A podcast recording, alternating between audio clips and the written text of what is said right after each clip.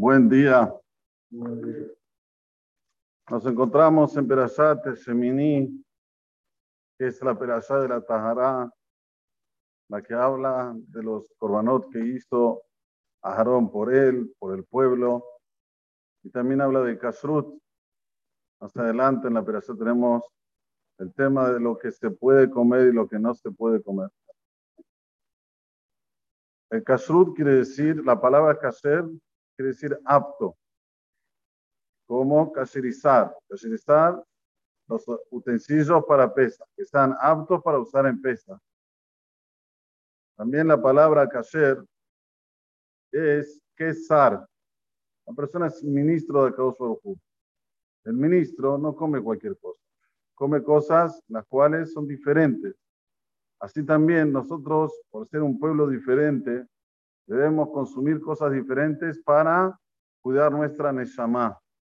No es para cuidar nuestro gufe el kasher, sino para principalmente cuidar nuestra Neshama. Cada miembro que nosotros tenemos, que en total son 248, se alimentan tanto espiritualmente como físicamente. Físicamente es con los nutrientes que nosotros tenemos en este mundo. Espiritualmente, si es kasher. Si no es kasher, ¿qué pasa? La persona se hace atún.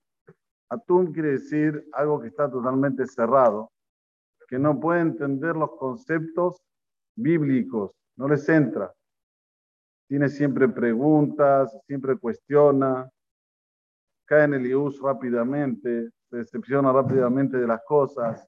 Todo esto por falta de ser riguroso en el kasher. Ahora, el kasher, hay varios niveles en el kasher.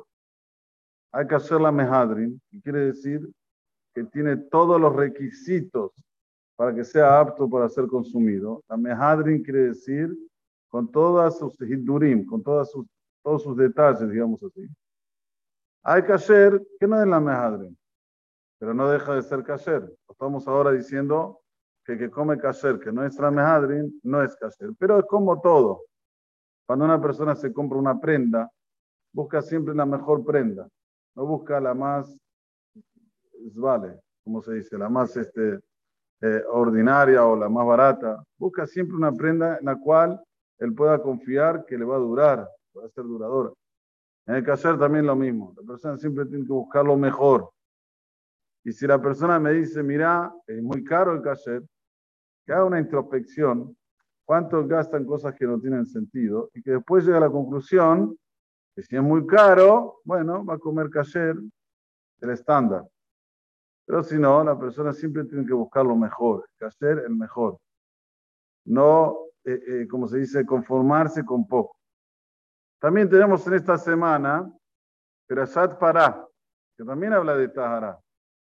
Como ya dijimos en Shurim anteriores, Grashat Pará tiene segulá para la persona letajer, purificarse de los pecados que hizo anteriormente a que se escucha aquí la Perashat Pará. Porque, ¿qué trata Perashat Pará? Pará quiere decir vaca, pero es Pará Adumá, la vaca bermeja, en la cual el Cohen la quemaba, la mezclaba con agua, un agua que se llama puro, así lo mezclaba y le tiraba al que estaba impuro, en el tercer día de su impureza, en el séptimo día de su impureza, y impresionantemente se quedaba Tahor. Es una de las mitzvot que Shalom Melech, el rey Salomón, el hombre más inteligente que hubo, que hay, que habrá en la faz de la tierra, dijo, Meni. No la puedo entender. Pero bueno, es un hok, es un dogma, es una ley que no tiene explicación. Y esto se lee este Shabbat. ¿Cuál es el motivo que se lee este Shabbat Perashat Para? Porque vamos a ver que habían dos tipos de personas que no podían acercar el Corban Pesta. Uno, aquel que estaba lejos de Jerusalén. Otro, aquel que estaba impuro. Entonces, para recordarnos que eh, antes de Pesach la persona tiene que estar pura, se lee Perashat Para. Por si acaso no está puro, tiene dos semanas para adelante para buscar ser puro y llegar a, comer el corbán pesa. Hoy no tenemos el corbán pesa, pero sí quedó este minhag de leer Perashat para. Por eso que no es de la Torah, es de Rabbanán. Igualmente, es muy importante estar en el Beta Knesset y escuchar esta perashá, que como explicamos en Shabbat, aunque sea que hoy no tenemos los korbanot, aunque sea que hoy no tenemos el Beta Mikdash, pero un shalema afarim sefatenu.